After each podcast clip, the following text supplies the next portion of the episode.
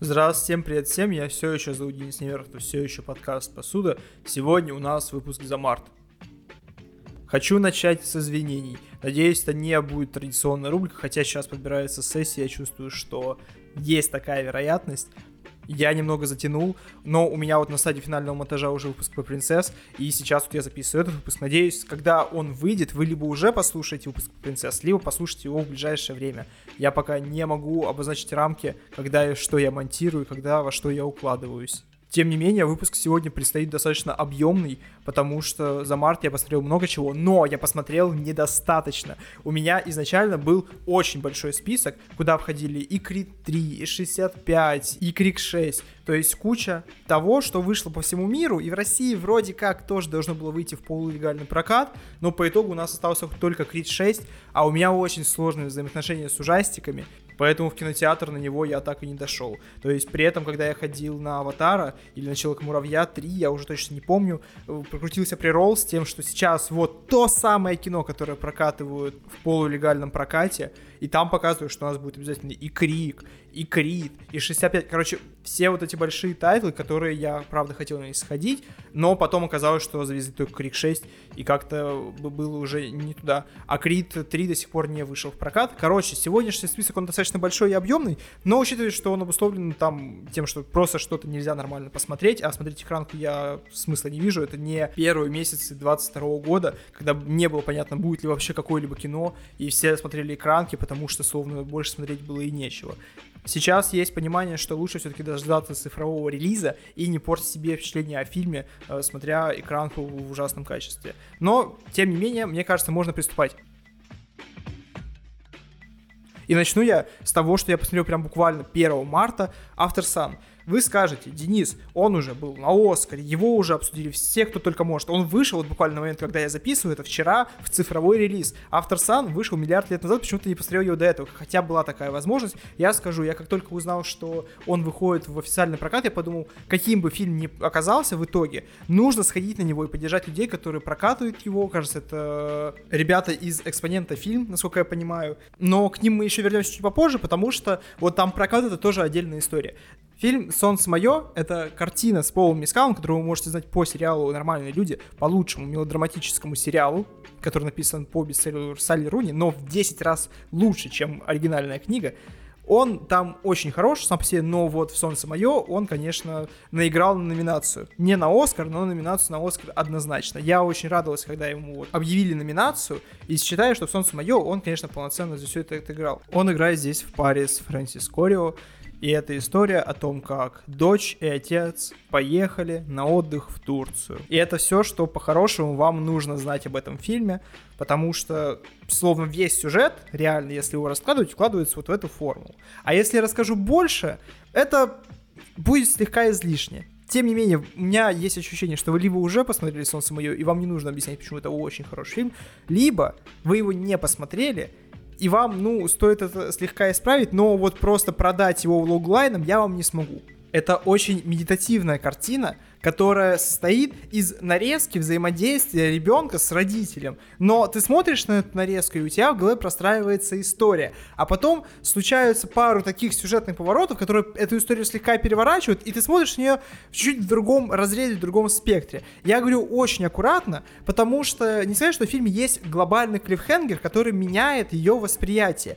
Но в картине очень важно уловить, вот про что Шарлотта Уэллс хотела прежде всего высказаться. Это ее первый дебютный фильм, но есть ощущение, что у нас только что родилась новая Грета Гервик. Смесь Греты Гервик с э, Йокимом Триером, наверное, так бы я описал вот ее творческий стиль потому что это очень такой ретроспективный взгляд. При этом в фильме достаточно много каких-то креативных именно режиссерских решений. Например, где просто герои, по сути, минут пять говорят, и при этом статичный план на телевизор, который мы видим в отражении, что там происходит. И у нас есть вот э, представление об образе э, главного героя через книжки, которые он читает, через э, отражение, вот, которое мы видим в телевизоре, но это все статичный план, минут на 5 с их диалогом. И это очень круто сделано. В фильме вот куча таких небольших, маленьких деталей, из которых он состоит. Это прежде всего еще очень красиво по картинке. Здесь, э, если вы хотя бы немножко плюс-минус интересовались, вы, конечно, понимаете, что вот эта вот э, аэстетик, пленочная фотография лета в Турции, она по 2003, это про эту картину. Но я не могу обойти скандал с тем, как фильм вышел у нас в прокат. И сразу хочу оговориться, к прокатчикам у меня нет никаких претензий. Я слышал и видел в телеграм-каналах, что люди прямо говорят не идти, потому что картина с вырезанными сценами играет другими красками и смотрит совершенно иначе. Я скажу вам, я как человек, который изначально не знал, что там есть вырезанные сцены, пошел и плюс-минус все понял. Вот как бы да, возможно, я потерял небольшой оттенок э, с вырезанной сценой, но в целом если у вас есть возможность посмотреть его в кинотеатре, идите смотрите его в кинотеатр. Во-первых, это принесет кассу фильму, а во-вторых, прокачка и немножко оживит кинорынок, а это сейчас очень полезно. То есть там есть э, из закона про пропаганду ЛГБТ-ценностей, там вырезали сцену, где э, героиня просыпается в постели с другой женщиной, и у них кричит ребенок. Мы. Это ни о чем не говорит, просто констатация фактов. И э, эту сцену вырезали, но при этом там есть турбо кринж, который почему-то э, первый раз засветился еще в Белом Лотосе на HBO, но сейчас я не понимаю, как это работает. Мужские задницы замазывают во всех фильмах и сериалах.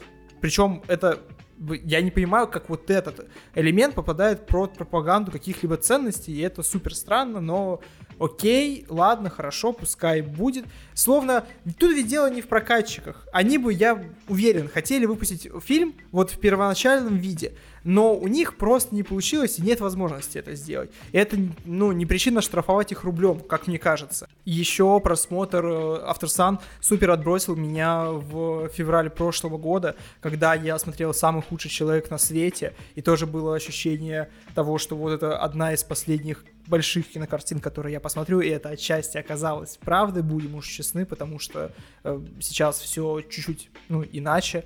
И я посмотрел его и вышел с исключительно положительными эмоциями, потому что это отличное произведение, там очень крутая картинка, вот как фильм сам по себе простроен, но история остается с тобой достаточно долго. Ты еще идешь и гоняешь ее в голове какое-то время, перекидываешь, а вот что как, да, вот это вот произошло, и пытаешься с этим как-то примириться, и вот солнце мое по большей части очень сильно переплетается вот с э, худший человек на свете. И истории про разное, но вот по вайбу и потому как это снято и по насыщению истории, потому что это вот просто какой-то slice of life определенного человека, это достаточно сильно их роднит. Но и нельзя еще раз не похвалить Пол Мискала, потому что в этом фильме просто невероятно. У него персонаж очень хорошо, прикольно прописан. Он прямо такая ролевая модель.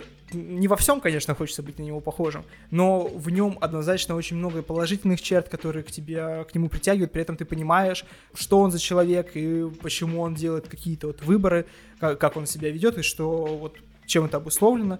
Но хочется отметить, что у меня после просмотра этого фильма есть некоторая фиксация на тайчи. Я каждую тренировку заканчиваю тем, что я теперь пасую руками какие-то вот ниндзюсы, вот эти все штуки. И здесь в фильме это словно третий герой, потому что у него тоже есть вот эта линия развития. Это такая небольшая деталь, которая тоже имеет начало и конец, и это очень классно, забавно, и там буквально э, сцена 3, может быть, где он занимается этим тайчи или он присутствует, но ты видишь развитие этой линии, и как она кончается, это очень классно.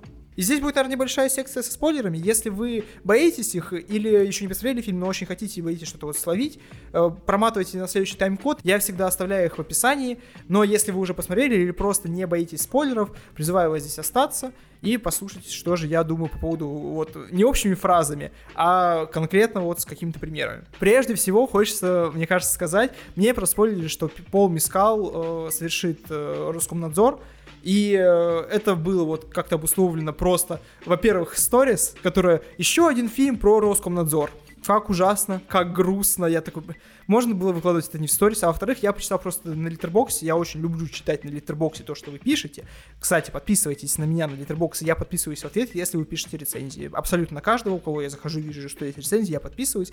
Но я прочитал чью-то рецензию на After Sun, и там фигурировал главный спойлер, поэтому я по ходу просмотра картины, возможно, чуть-чуть уже понимал, к чему все идет, все это настраивал, но тем не менее, там сцена, где Пол Мисхал словно режет вены в синем цвете, а его дочка сидит и играет в какие-то игры или читает книжку э, в желтом, это просто разнос всего, это разъеб. Я сидел такой, а это, это незаконно такое снимать. Ну, то есть, буквально их вот ограждает перегородка, но это вот у Вихре, у Гаспар Ноя что-то было подобное, но здесь это совершенно другом уровне. И как Пол Мискал буквально в большинстве кадров словно балансирует на грани того, чтобы сделать что-то плохое с собой. Как он идет плавать и вроде как не выплывает, и как он э, стоит на краю балкона, раздвинув руки, впитывая солнце, и э, снимает вот этот гипс. То есть это, ну, вот я сказал, что он там режет вены, но ясно дело, что он там вроде как снимает гипс, но это очень, понимаете, вайбует вот в эту сторону. И куча таких моментов. Ты сидишь и уже зная даже небольшой поворот, я словно смотрел его э, в полтора первый раз. Вот так. Когда во второй раз смотришь, ты, наверное, до конца вот полностью это прочувствуешь. Первый раз ты смотришь на эти сцены чуть поиначе, а я где-то посередине. То есть я знал, к чему все придет, и считывал их словно слегка наперед, и вот это меня убивало полноценно.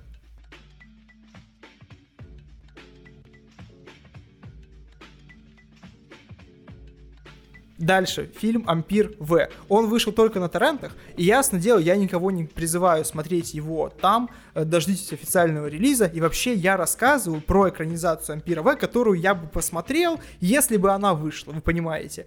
Но, тем не менее, я считаю, что «Ампир В» — это один из самых э, сильно отбившихся для меня по эмоциям фильмов, которые я посмотрел за последнее время. Не потому, что он хороший, не потому, что он намеренно смешной, не из-за Оксимирона, который играет там Оксимирона, э, но по эмоциям в общем. То есть, если вы подписаны на мой телеграм-канал, кстати, подписывайтесь на него, вы могли проследить, как я смотрел фильм в реальном времени. И вот он непосредственно очень забавен сам по себе, вот просто на уровне того, как герои говорят, что они говорят, в какие моменты, и с тем, как он состарился, потому что его сняли, как я понимаю, еще где-то в 21 или 20 году, он должен был вот выйти непосредственно, потом пандемия, потом что-то случилось, и потом Оксимирон Анаген, то есть сейчас, мне кажется, он не выйдет ни по таким видам, ни по таким соусам. И буквально в день, когда его слили на торрент, я сидел и думал о том, что сейчас Ампир В выйдет, и это будет уже вообще не то, потому что конъюнктура слишком сильно изменилась, и он очень быстро состарится, он уже состарился, как оказалось, оказалось, но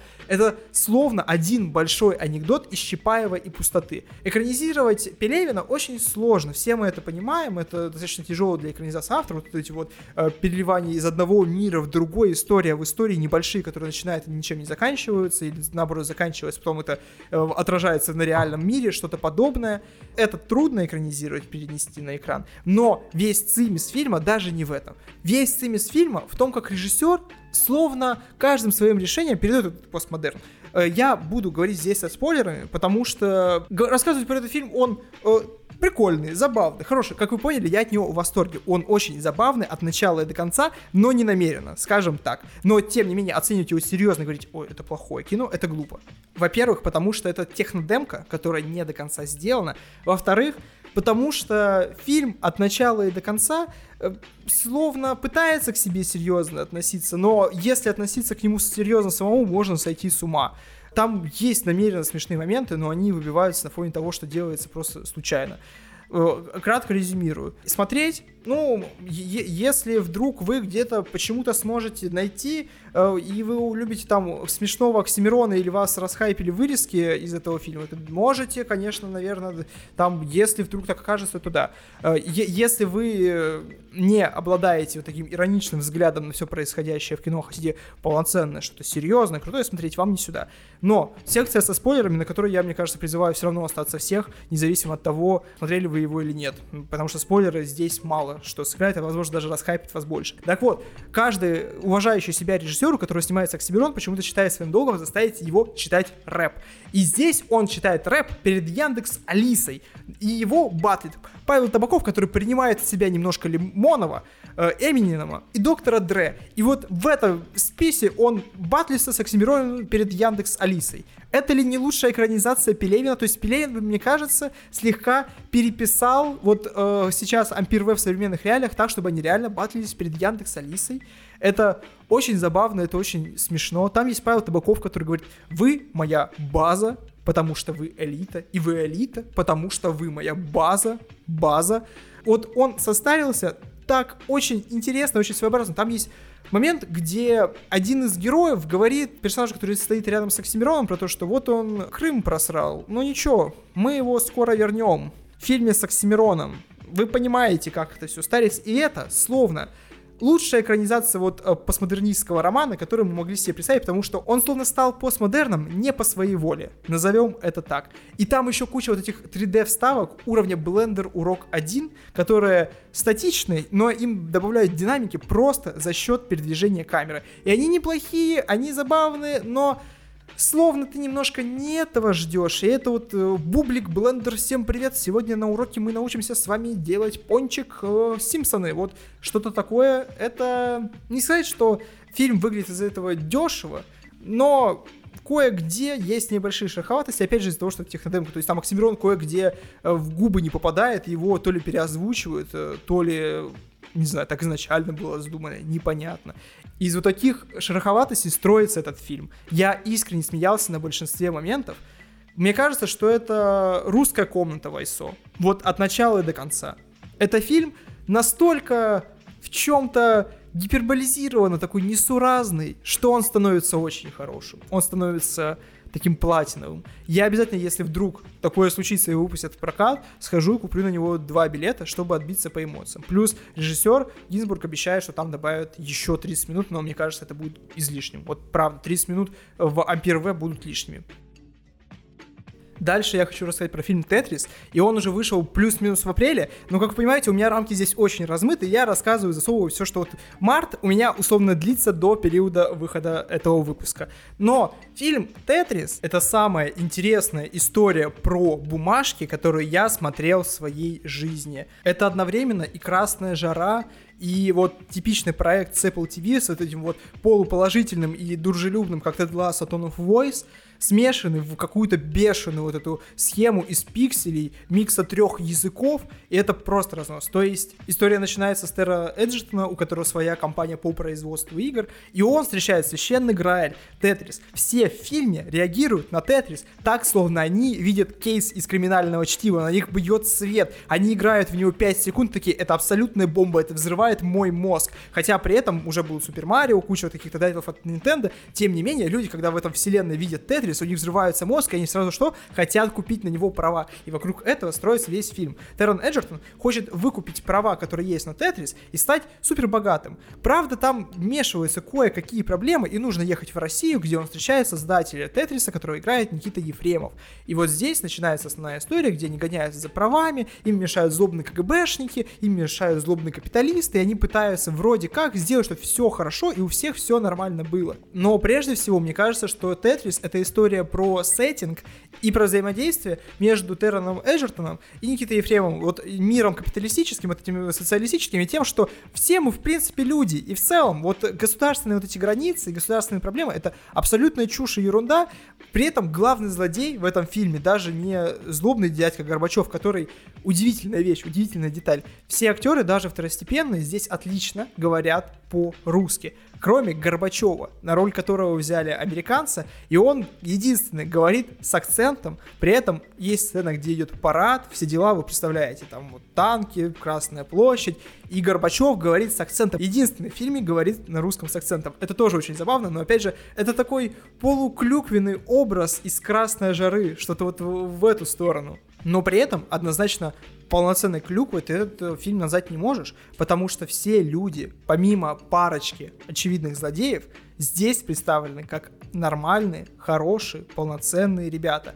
Что в американской стороне, что в русской, есть парочка гнилых людей, по которым нельзя судить полноценно всю нацию, и оказывается, что большее и подавляющее число людей, они хорошие. То есть с русской стороны, если ты будешь смотреть, есть один глобальный злодей КГБшник, а все остальные вокруг него просто ребята, оказавшиеся в не очень хорошей ситуации, которые в один момент по большей части понимают, что они делают что-то не так, и стремятся сделать как лучше. А герой Никиты Ефремова, который вот создатель Тетриса, он вообще что-то около святого, потому что он просто хороший, приятный парень, который знает свое дело и умеет с ним разбираться. И со стороны американцев абсолютно так же. Да, есть пару гадких, э, неприятных приятных капиталистов, но остальные люди и остальные даже ребята, вот, которые сидят в какой-нибудь Nintendo, тоже большой злобной компании, они в целом показаны как э, приятные ребята, которые хотят, да, денег, но у них есть своя мотивация просто это делать.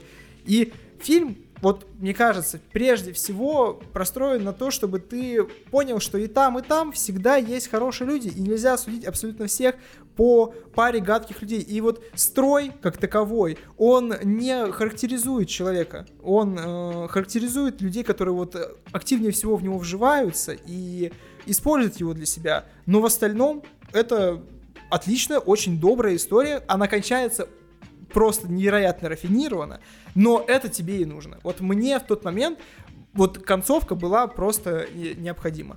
По большей части в фильме есть пару каких-то сюжетных поворотов, но я даже не скажу, что я могу их там полноценно вам проспойлерить, и это изменит ваше отношение к фильму. Вам он либо понравится, потому что это приятная такая забавная около биографическая справка о том, что было с Тетрисом, либо нет. Но я, честно говоря, могу представить, что он вам не понравится только за счет того, что история кое-где слишком гипертрофирована. Еще хочется отметить, что здесь сыграла Софья Лебедева. У нее роль переводчицы, у которой есть очень интересный трейд с тем, что она использует устаревшие синонимы в речи с носителями английского языка, потому что она училась там условно в каком-нибудь ГИМО или где преподавали в Советском Союзе по старым учебникам, которые вот используют там какой-нибудь Шекспир, и все после этого слово э, умерло и больше никто никогда его нигде не использовал. Софья Лебедева активно им пользуется, и за счет этого есть куча там забавных моментов, но она здесь большая молодец. Я не видел ее со времен вот последнего министра, но очень рад был ее увидеть и считаю, что она э, крутая, одна из лучших актрис, которая у нас сейчас, в принципе, есть, и ее роль здесь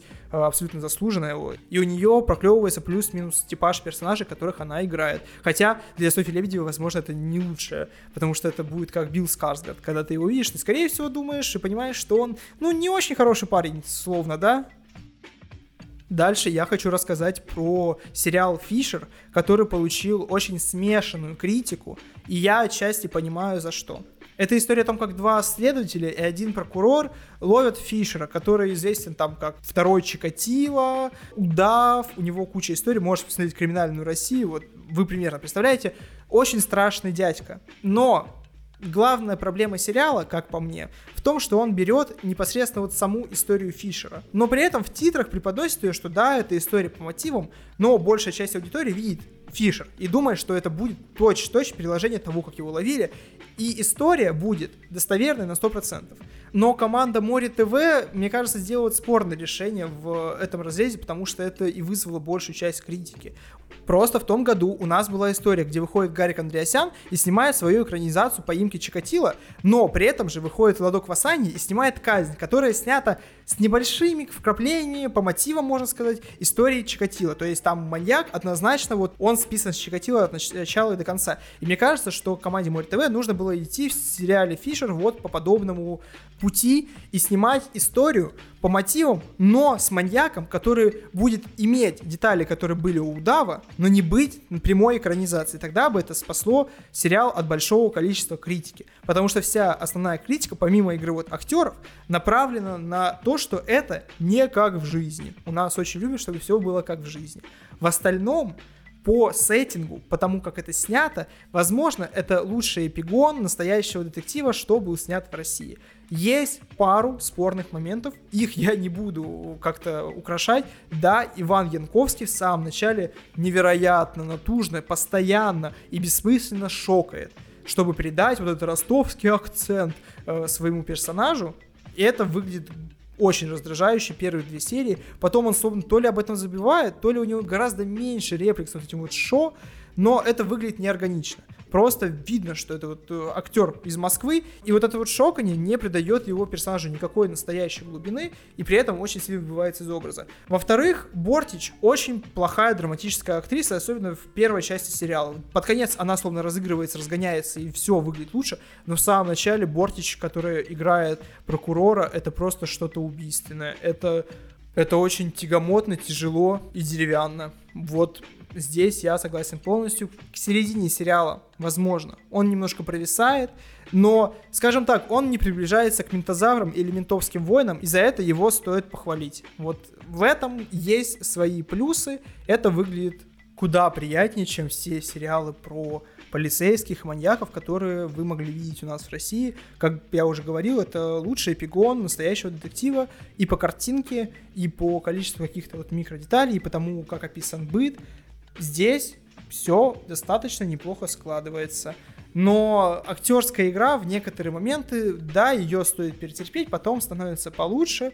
У сериала очень хороший вайп, очень хорошая атмосфера, и видно, что работала команда, которая понимает, э, как простраивать вот э, истории. И у России словно получилось скопировать э, настоящего детектива спустя 10 лет, но при этом проблема с тем, что сериал адаптация по сути, но не по названию, сыграла с ним злую шутку в финале, когда если бы это была вот просто художественная адаптация в глазах большинства зрителей, возможно, эту бы часть простили.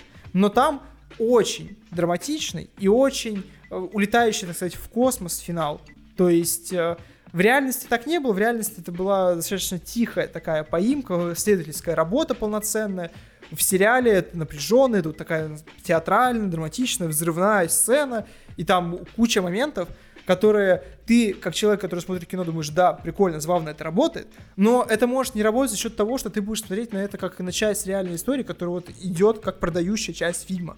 Фишер в названии — это, правда, одна из маркетинговых частей и маркетинговой программы. И при этом концовка начинает работать куда хуже, кажется тебе немножко оторванной от реальности, что немного создает диссонанс как-то я отстрелялся со всеми хорошими фильмами, которые я посмотрел в марте очень быстро, и сейчас мы переходим в спорную зону, и начать я хочу с фильма «Кокаиновый медведь».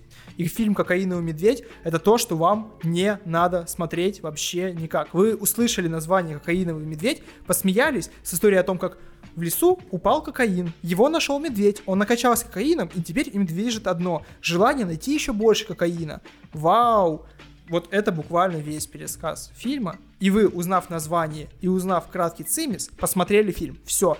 Вам не нужно тратить полтора часа своей жизни на просмотр того, как Элизабет Бэнкс пытается полтора часа быть своей для зумеров. Я не могу найти иного объяснения. Элизабет Бэнкс сняла «Ангелов Чарли», которые были, ну, просто средними. Но «Кокаиновый медведь» — это какое-то недоразумение, потому что он недостаточно трэшовый, чтобы быть трэшем, и недостаточно смешной, чтобы быть комедией. То есть вот есть техасская резня бензопилой, какой-нибудь Тейлон трэш, который просто вот он держится на том, что как маньяк с бензопилой режет кучу подростков кокаиновый медведь в этом плане слишком не понимающий, чем он хочет быть. Там слишком мало вот этого угара и трэша, и шутки, которые там сделаны намеренно, они немножко, ну, словно выключают тумблер туда-сюда, и фильм не до конца понимает, чем он хочет быть.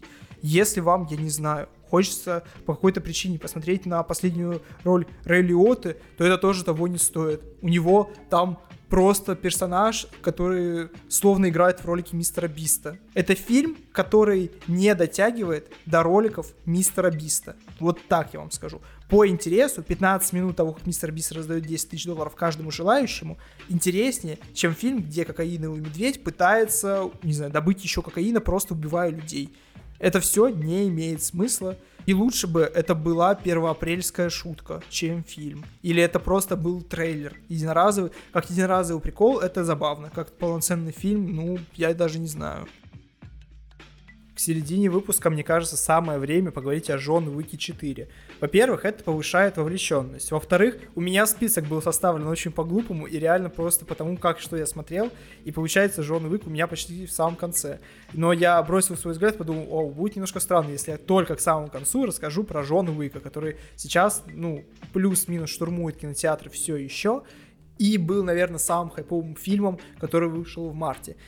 И мне кажется, что четвертый Джон Уик однозначно закрепил франшизу как лучшую экранизацию комиксов без самого комикса, игры без самой игры. Это, не знаю, стимулятор от мира контента, потому что у него словно должен быть какой-то первоисточник. Я не знаю, Hotline Miami от третьего лица, что-то вот такое. Но его нет. Это три часа забойного экшена, связанные с самыми нелепыми диалогами в истории кино. Я просто не знаю.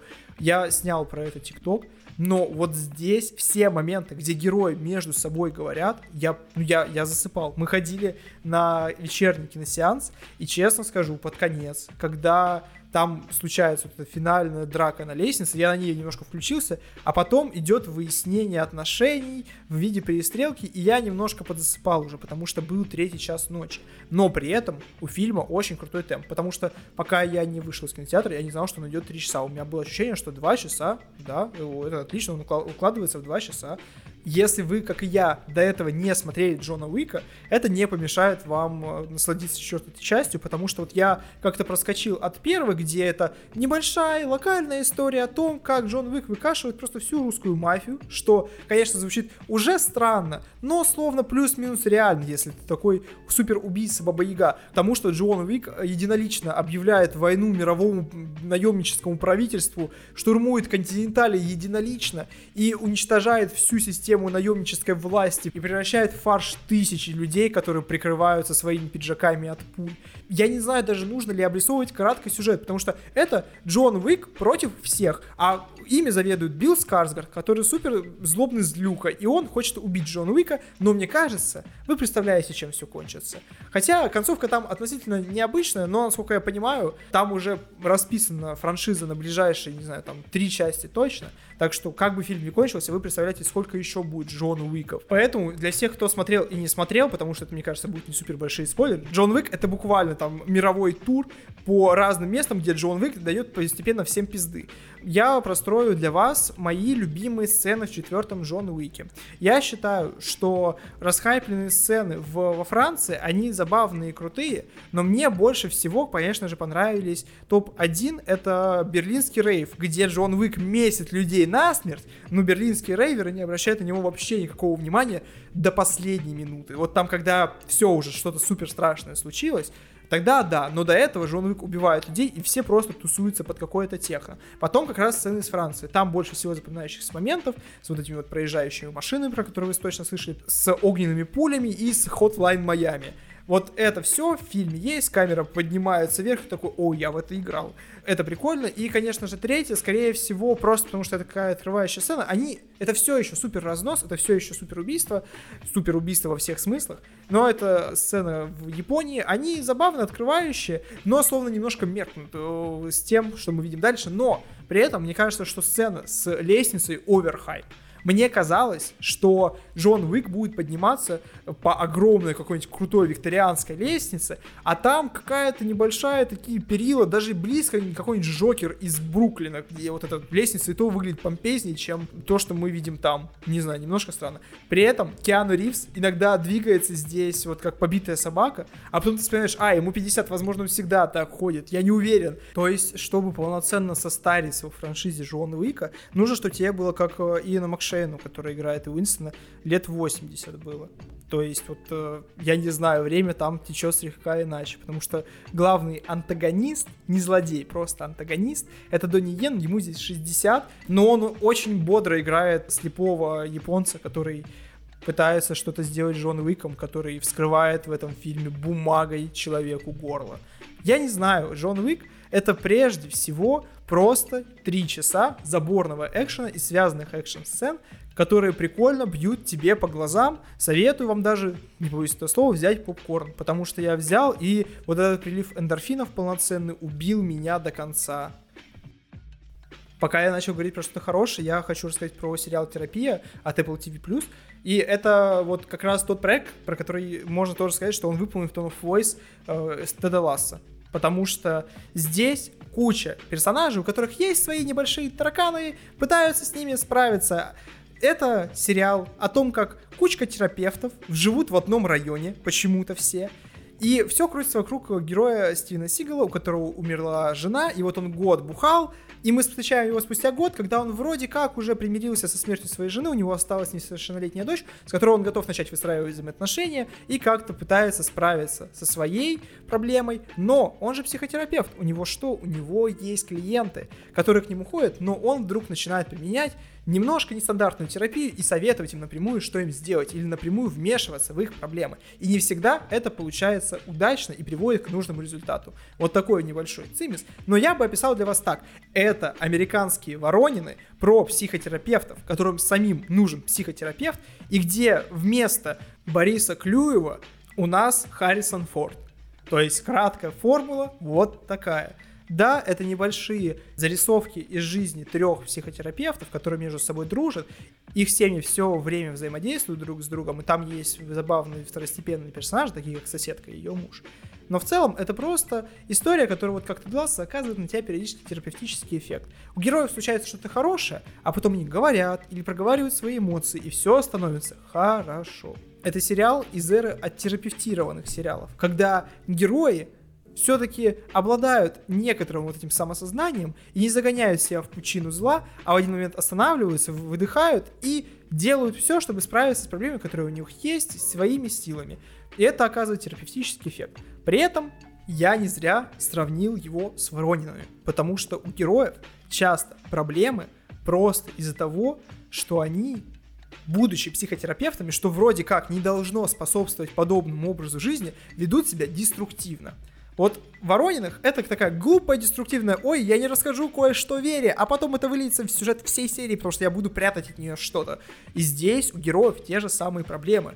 И вот это выглядит немножко странно, немножко словно выбивается из общего контекста, из историй, но это все можно очень легко сериалу простить, просто за наличие Гаррисона Форда на экране, который играет Дедуса, прям полноценного такого, без скидок Дедуса, который кряхтит, который старой закалки, при этом, словно у Дедуса единственного есть какое-то психологическое образование, и он реально знает, как помогать людям, не просто кряхтеть и вмешиваться в их жизнь, а помогать полноценно и себе, и окружающим, и принимать какие-то сложные решения. Вот Гаррисон Форд здесь прямо машина. Сериал, не сказать, что там от начала до конца держится на нем, нет, весь актерский ансамбль очень крутой, но вот он здесь очень важная составляющая. Я бы сказал так. Из всех сериалов, про которые я сегодня здесь говорю, я бы, наверное, посоветовал вам его больше всего. Здесь я хочу сделать техническую паузу и напомнить вам, что мне будет приятно, если вы поставите оценку этому подкасту в приложении, где вы его слушаете, подпишитесь на него, подпишитесь на меня в других социальных сетях, или, если вам я понравлюсь настолько сильно, что вы хотите задонатить мне единоразовый донат или даже подписаться на Boosty, я всегда буду очень этому рад. Ну а теперь мы возвращаемся в царство кринжа. я хочу бегло обсудить два фильма и один сериал. И начать я хочу со второго Шазама, который в детстве, если бы я его увидел, взорвал бы мне мозг. Но когда я увидел его в 20 лет, у меня были очень смешанные впечатления, словно я как раз вернулся в детство, в эру DVD. Второй Шазам крутится вокруг того, что семейке Шазамов, которая вот появилась в конце первой части, нужно разобраться со злющим злом, тремя женщинами, которые хотят вырастить обратно свой мир, просто украв силу Шазама. И вот вокруг этого крутится весь фильм, но я даже не знаю, мне казалось, что когда вот мы говорим про Человека-муравья 3, это вот такой фильм, который, ну, плохой. Это вот дети шпионов, но словно все балансирует на уровне амажа детям шпионов. Ты видишь какие-то параллели, все дела, но вот здесь это дети шпионов 4. И это не про то, что там у тебя на экране подростки, которые хотя и подросли, все еще подростки. Нет, это про то, что здесь нелепые костюмы, нелепые злодеи, нелепая графика. Очень много каких-то непонятных вещей. Это словно фильм, снятый ради рекламы Skittles. Skittles там двигает героев вперед, двигает сюжет вперед, помогает им победить злодея.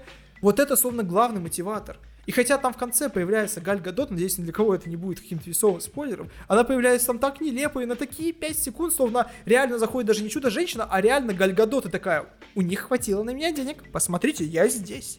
Я появилась с ним в одном кадре, он важен для нас. Словно это было сделано для того, чтобы просто в прошлой киновселенной DC заявить о том, что основная команда Лиги Справедливости знает о существовании такого героя, как Шазам. Он с нами, он тут, он тусуется.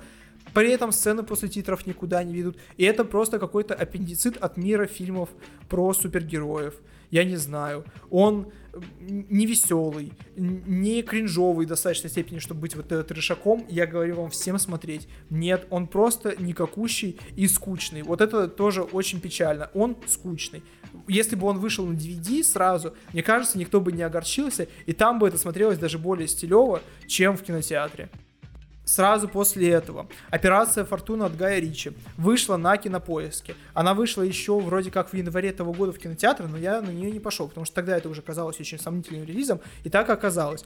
Гай Ричи не смотрел эпизод Рика и Морти про ограбление, где вот эта система «у нас есть план А, а теперь это план Б, а план Б оказывается план А, понимаете? Реально не работает. И единственное, что есть хорошего в этом фильме, это начальная нарезка, где персонаж идет, топает, и при этом идет нарезка с другого действия, где что-то крадут, непонятную вещь, что там буквально содержит, принеси то, не знаю что, и набираю Джейсона Стэтхэма, который, он такой непокорный, он такой крутой, если мы возьмем его, нам придется очень долго платить.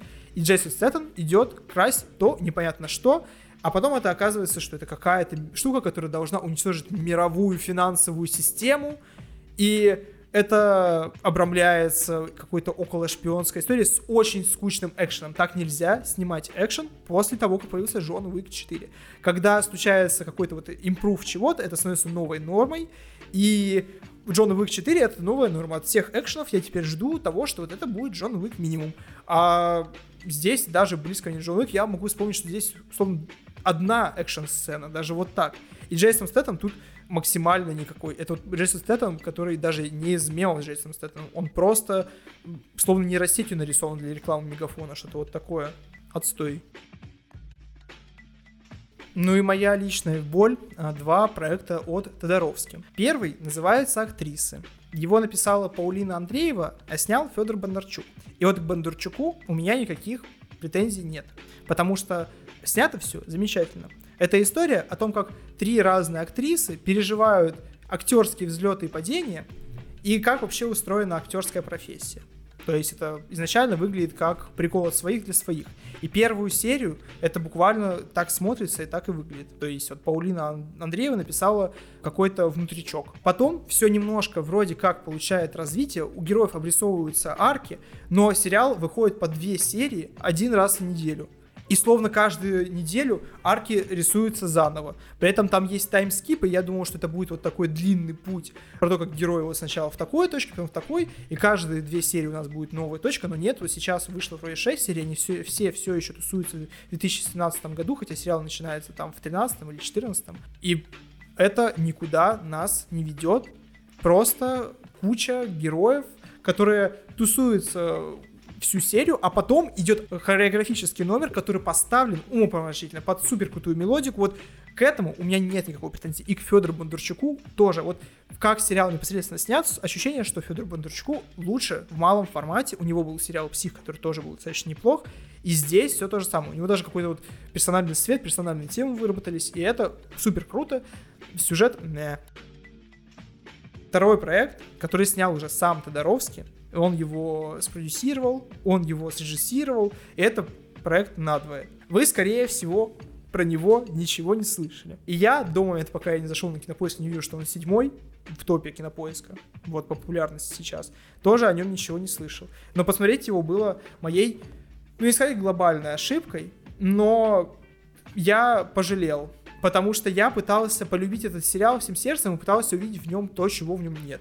Когда я начал смотреть, я подумал, блин, наверное, это нормальные люди по-русски от такого сентиментального режиссера, который вот э, сейчас обрисует нам какую-то тривиальную историю, но сделает это так, что у меня мозг взорвется.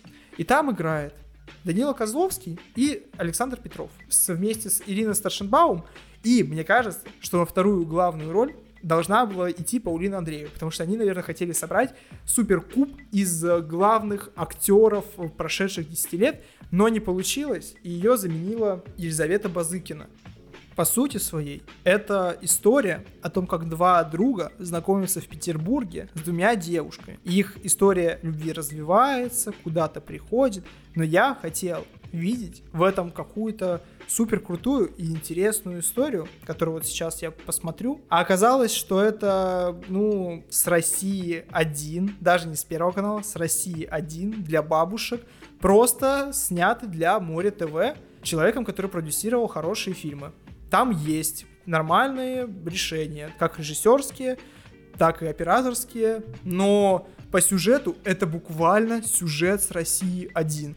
Ты меня любишь? Да, я тебя люблю. Но у меня есть жена. Брось ее.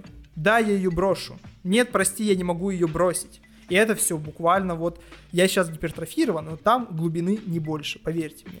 И то, что я потратил вот 9 часов своей жизни на этот сериал в попытке, что сейчас, возможно, случится что-то такое, что меня выбьет из колеи, я такой, да, это то, что я хотел. Ну, нет, такого не случилось. И еще это очень литературный фильм. Вот я назвал таким молодого человека в свое время, помню. Это тоже. То есть в тексте видно, что ты читаешь, и это э, текст постановки, вот написан там условно как у Чехова. То есть героев что-то происходит, и в тексте это выглядит прикольно, выглядит лучше, чем в кино. Кино это все-таки не до конца э, жанр, в котором ты можешь в сценарии что-то хорошо прописать, и оно будет хорошо смотреться на экране, будем честны. То есть куча моментов, куча каких-то вот э, закольцованных вещей или э, вещей, которые вот происходят в тексте, и они выглядят так немножко сюрреалистично, это выглядит хорошо. А на экране это выглядит инородно, и немножко наиграно, как бы хорошо не играл актер. Короче, не советую вам сериал надвое, если вдруг вы начали его смотреть. Но, если вы посмотрели его уже, как и я, отпишитесь мне, пожалуйста, в какую-нибудь социальных сетей, потому что я не уверен, что кто-то, кроме меня, посмотрел этот сериал в принципе. Подкаст потихоньку подходит к концу, поэтому я вставлю сюда три истории, которые произошли со мной вот э, за этот период. Первое. Я посмотрел третий эпизод четвертого сезона «Наследников» Successions. И это просто разнос. Я так не плакал, такой ручей слез не пускал никогда в своей жизни над любым произведением искусства. То есть я плакал по ощущению вот всего нового папу и молодого папу, концовку. Вот я пустил там пару таких скупых мужских слез, да, но здесь я рыдал весь эпизод. У меня были краснющие глаза. Я отметился этим там и в ТГ-канале, и ТикТок про это снял. Но я правда рыдал, наверное, ну, первые минут 25 всего эпизода. Да. Я не буду спорить, потому что, возможно, многие захотят посмотреть «Наследников» как раз вот после этой серии, потому что я видел, что очень много тиктоков на эту тему было. Э, сериал говорят, что это вот просто новое золото HBO, которое слоубернер, но вот при этом сейчас он разгорелся так, что не смотреть Successions вот в данный момент это прям глобальная ошибка. Я, наверное, согласен, да. Еще я сходил на два концерта. На концерт макулатуры в Петербурге и на концерт Прыгай Киски. Сразу про концерт в Петербурге. Э, было очень приятно, очень круто, потому что это первый хороший концерт макулатуры, на котором я был. Я был примерно на трех концертах, и везде главный experience от похода на концерт макулатуры был в том, что ты приходишь, и Евгений Алехин вытворяет что-нибудь странное, или просто случается странно, или люди какие-то необычные приходят и творят какую-то дичь. То есть это было больше не про музыку и не про концерт, просто сколько про нахождение вот в одном помещении с Евгением Алехиным и Константином Спиранским. Хабаровске. Здесь же это был прям полноценный крутой концерт с хорошей музыкой, с Феликсом Бондаревым, который из каждого трека макулатуры сделал хит просто для невероятного слэба. Но на концерте случилась одна очень странная ситуация, которая связана с тем же словом. Во-первых, я дикий э, фанат поместиться на любом концерте, где музыка для этого располагает. Концерт макулатуры, на удивление, с Феликсом Бондаревым оказался одним из таких, потому что до Феликса Бондарева на всех концертах макулатуры можно было на каких-нибудь пальцах ждать реально разнос, все остальное время люди просто стояли, потому что, словно, музыкой, ну, не располагает к такому. Но Феликс Бондарев все переписал так и сделал такие аранжировки, что можно было на каждом треке просто невероятно разъебаться. И при этом была очень странная ситуация, потому что часть людей пришли э, разнестись, разъебаться, а часть просто постоять и послушать. И вот эти люди не сошлись, и началось пизделово. Потому что обычно, когда случается слэм, по краям стоят люди, которые там отталкивают людей, или которые там сами в любой момент готовы ворваться, то есть наиболее лояльные к слэму части аудитории. Но здесь оказалось, что стояли люди, которые наиболее агрессивно настроены к слэму. Я слышал, что кого-то царапали, э, кого-то били локтем, мне прилетело по спине локтем, и это было достаточно странно. Но Ко мне также подошли э, люди на концерте, и было очень приятно, было очень круто. Ко мне подошел приятный парень Федя, и оказалось, что я подписан на его Letterbox. Это как подтверждение того, что если вы подпишетесь на меня в и я подпишусь на вас, если вы пишете рецензии, у нас будет гораздо плотнее и лучше коммуникация. Было очень приятно. Но спасибо вам, что вы подходите ко мне, меня узнаете, мне правда супер приятно. Я немножко могу самэжиться, потому что вы понимаете, что в жизни это немного странно, когда тебя узнают, но в целом мне очень приятно, что вы там подходите, узнаете, говорите какие-то приятные слова, слова, и вы все супер крутые, и э, мне очень нравится с вами взаимодействовать, с вами говорить, если вот вы там, условно, мы в ситуации, где мы можем просто постоять, попиздеть, э, всегда подходите, я всегда буду супер э, этому рад, и, скорее всего, в приятном смолтуке вам не откажу. Потом я сходил на концерт «Прыгай, киска». Это было забавно, потому что половина зала привела мужей, а другая половина зала привела жен. То есть из толпы я реально слышу разговоры, что я не слушаю, меня жена привела. Или я люблю, вот мужа притащила. Вот такие разговоры. И я думаю, а, ну, ну да, да. То есть вот я не скажу, что там у Петра Мартича супер возрастная аудитория, но ты понимаешь, что люди, которые слышали Лиза ты свек, уже там переженились и не, не, еще не сделали детей, но у них уже вот кольца на пальцах, все дела, и было забавно. Но Петр Мартич спел «Суки, я в шлеме» где-то раз 8, Райан Гослинг раз 5, и мне кажется, ну это полностью отбилось. Вот концерт стоило посетить только ради этого, и я был на Петр Мартиче, который вот сольный концерт у него был один из первых, и там тоже был, было забавно, но на прыг киска прям абсолютно разнос. 10 лет я ни разу не пожалел, считаю, что это топ-3 однозначно из, из тех концертов, на которых я был. В целом, все. С вами был Денис Немеров. Спасибо, что вы провели со мной этот час. Если вам все понравилось, повторяюсь, подписывайтесь на подкаст, ставьте ему оценки, подписывайтесь на меня в всех социальных сетях. Было очень приятно. Всем пока!